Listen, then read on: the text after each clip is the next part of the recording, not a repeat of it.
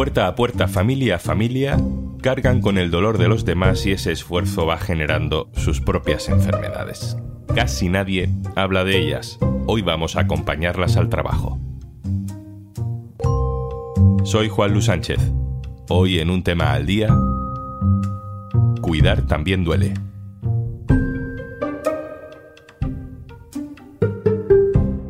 Una cosa antes de empezar. Hola, soy Juanjo de Podimo, otra vez por aquí. Si todavía no has probado nuestra app, te regalamos 60 días para que puedas escuchar un montón de podcasts y audiolibros. Y algunos hasta puedes verlos en vídeo, para que no solo los disfrutes escuchando. Entra en podimo.es barra al día, descarga Podimo, regístrate y consigue tus dos meses gratis.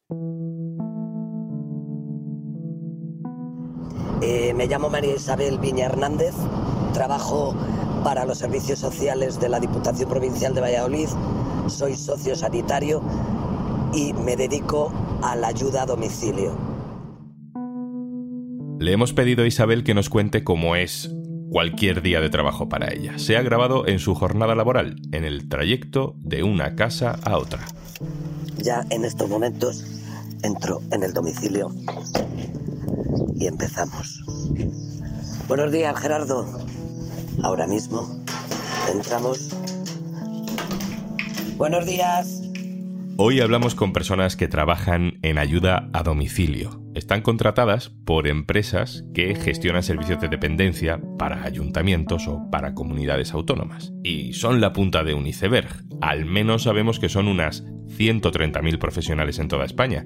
Pero también sabemos que luego hay un enorme mundo de cuidadoras que cobran en negro o que hacen de todo bajo el epígrafe de empleadas del hogar.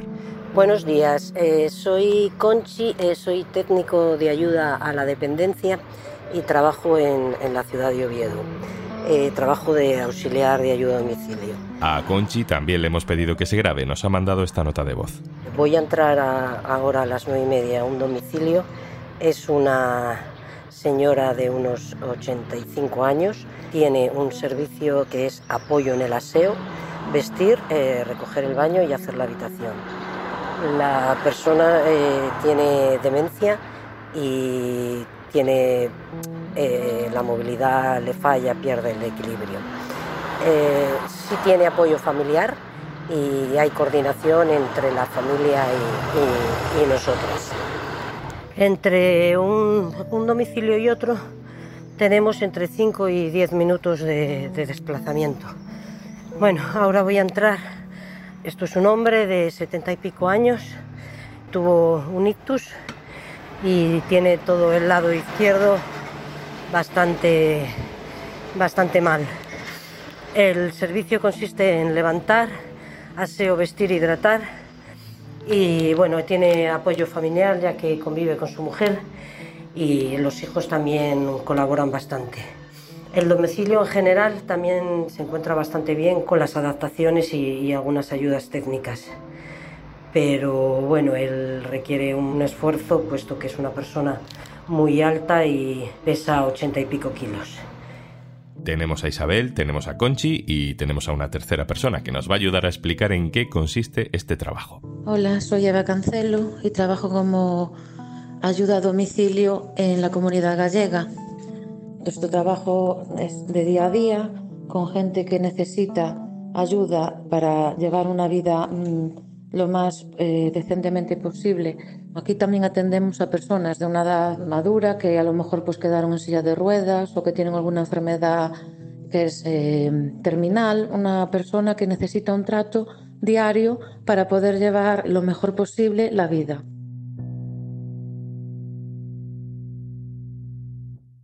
Escuchándolas nos daremos cuenta de que estas cuidadoras no hablan de pacientes, porque en realidad no realizan labores médicas, ni de clientes. Para ellas son usuarios, usuarios de un servicio, de un trabajo casi invisible. Conchi sigue de ruta. Bueno, pues ahora vamos camino de, otro domicilio. le tengo a 8 minutos de, aquí. Es una mujer, una usuaria de, de 80 años, tiene diabetes y tiene poca movilidad. Además tiene sobrepeso. Ella vive sola y bueno, tiene algo de apoyo familiar. La verdad es que el domicilio tiene algunas carencias para poder movernos bueno, pues con, la soltura que realmente necesitamos para hacer ciertos movimientos y eso pues al final lo acabas pagando un poco en el cuerpo. Y bueno, tienes que andar con ella porque deambular por la casa resulta un poco complicado. Entonces, nada, nos metemos en el siguiente servicio. Un estudio de la Universidad Autónoma de Barcelona dice que un 65% de estas trabajadoras tiene síndrome de agotamiento mental, físico y emocional, en grado moderado o en grado severo. O sea, que están quemadas.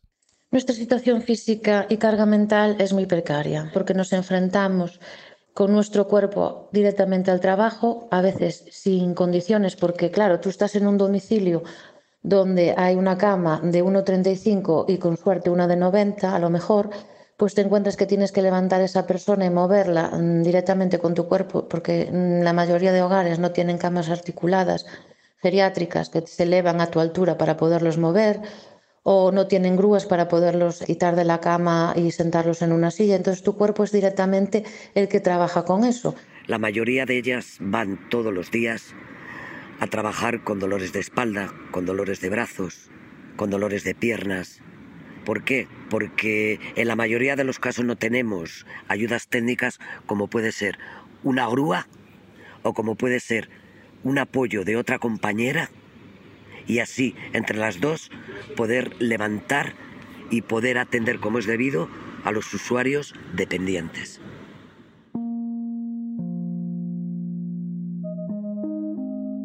Por fin en casa, con más calma, sin el ajetreo de la calle, Conchi nos explica cómo repercute en su cuerpo, en su cabeza, en su salud, una jornada laboral. La verdad es que me ha afectado en, que tengo una epicondilitis eh, una epicondilitis lateral o llamado codo de tenista. Eso es debido a los movimientos repetitivos de, de mi trabajo. Tengo compañeras que tienen varias dolencias musculoesqueléticas que tienen que ir medicadas al trabajo. Un 76% de estas trabajadoras dice que les resulta totalmente imposible conciliar la vida personal y la laboral. Horarios parciales, horarios discontinuos que van y vienen durante el día. Además, un 74% asegura que no se siente valorada. Todo eso provoca que además de un desgaste físico haya un desgaste mental. Le preguntamos por esto a Eva, a Conchi y a Isabel. Mentalmente estamos agotadas, ya que, claro, nosotros somos unas trabajadoras de día a día. Si tú tienes que hacer comidas, tienes que planificarte que tengas los ingredientes y que puedas hacerlo con el material que tienes en, el domicilio. Si tienes que planificar que al día siguiente tienes un usuario que necesite ir al médico, pues el tiempo que te va a llevar. Aparte que estás con gente que está muy delicada y que siempre va a ser, mm, pues que están mal. Claro, lógicamente tú vayas a donde vayas, siempre van a ser un día horrible para ellos, con lo cual tú también sales deprimida de ahí. Eh, la carga mental eh, que tenemos también es bastante preocupante eh, por los tiempos que tenemos para atender a, a todos nuestros usuarios, que la verdad es que trabajamos con patologías y gente muy vulnerable. Tienen demencias, depresiones, eh, personas de salud mental, ictus, eh, discapacidades psíquicas. Entonces padecemos bastante estrés y, y ansiedad. La carga mental es muy grande. Somos trabajadoras que empatizamos demasiado con los usuarios. La tristeza de verles en tanta soledad muchas veces supone que también ejercemos de psicólogos. Y sus problemas al final les hacemos nuestros problemas. Cuando sales del domicilio, te la llevas a tu casa. Uno de los resultados de toda esta situación es el dolor, el dolor crónico.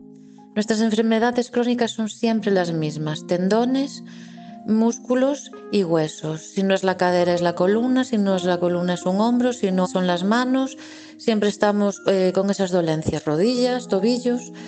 Claro, después de trabajar en las condiciones que estamos y como trabajamos, pues claro, tú llegas a unos 40 años, 50 años trabajando todos los días con tu cuerpo, pues claro, eso se resiente. Eh, la mayor parte de las bajas suelen ser sobre todo por, por motivos musculoesqueléticos, lesiones musculares, artrosis, fibromialgias, hernias en la espalda, roturas de ligamento.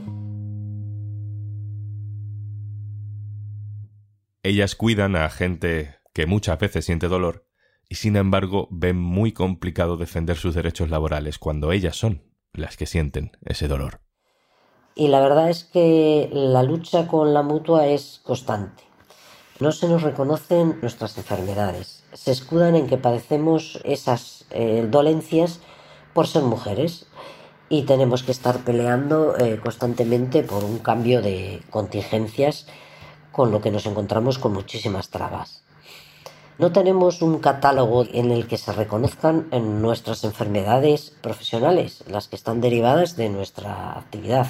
Estamos a ver si por convenio, que la patronal no se quiere sentar, a ver si nos, nos meten enfermedades laborales en nuestro trabajo, porque claro, tú no es lo mismo que vayas a coger una baja por una enfermedad laboral que por una enfermedad común, porque nosotros nuestras enfermedades que vienen del trabajo son todos enfermedades comunes para los médicos y eso, mm, claro, es muy difícil que lo reconozcan, pero si empezamos a, a luchar por eso, pues llegará un punto que sí realmente se reconozcan que son mm, enfermedades a raíz del trabajo. ¿Y entonces qué piden? ¿Qué quieren? Ellas quieren seguir con este trabajo, pero en otras condiciones. Nos hablan de vocación y también de necesidad.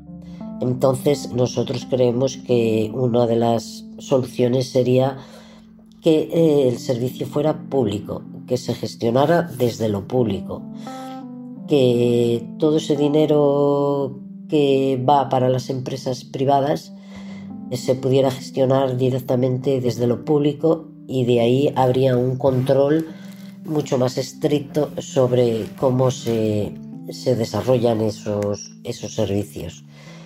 Nuestras decisiones para poder seguir realizando nuestro trabajo es la lucha, eh, porque nuestras condiciones de trabajo se, se conozcan principalmente y ante todo se nos reconozcan, que se reconozca nuestra labor y sería importante que cuidaran a esas personas que somos las auxiliares, que somos las cuidadoras.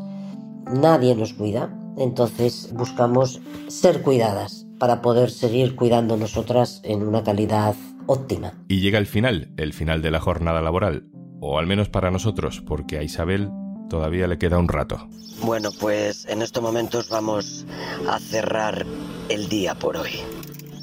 Llegamos, vamos a acostar o a echar la siesta al usuario de la mañana. Aquí no terminamos nunca.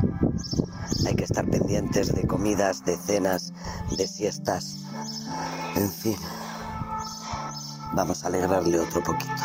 Y al menos que descanse. Buenas tardes.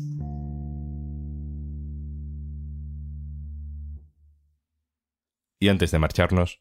Porque escuchas durante un viaje con muchos túneles, en un avión de muchas horas o en un tren con poca cobertura. En Podimo puedes guardar tus episodios favoritos y escucharlos sin conexión en cualquier momento. Tienes 60 días gratis en podimo.es barra al día. Esto es un tema al día, el podcast del diario.es. Si te gusta lo que hacemos, necesitamos tu apoyo. Hazte socio, socia en el diario.es barra socio. Este podcast lo producen Carmen Ibáñez, Marcos García Santonja e Izaskun Pérez. El capítulo de hoy ha sido posible gracias a la colaboración de Laura Olías. El montaje es de Pedro Nogales. Yo soy Juan Luis Sánchez. Mañana, otro tema.